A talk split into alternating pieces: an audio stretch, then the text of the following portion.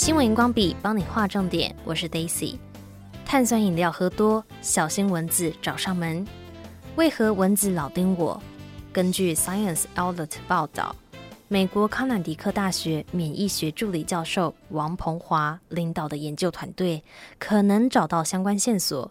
原来是病毒在作祟，甚至有一些病毒可以改变一个人的体味，对蚊子更具吸引力。蚊子本身有侦测系统，其中包括体温和呼吸排放的二氧化碳，以及特殊化学气味。病毒所影响的就是化学物质浓度。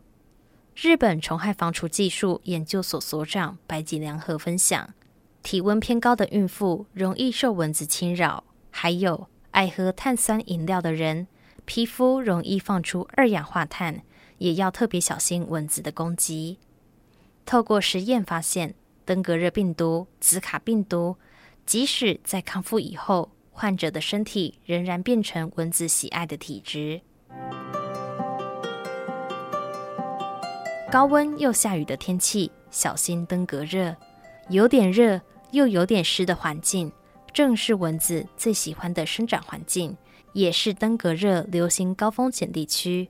今年台湾登革热病例累积六例，皆是境外移入。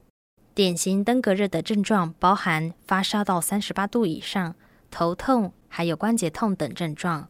预防登革热的最佳方式就是清除积水，室内与室外的积水都要清光光。新闻荧光笔提供观点思考，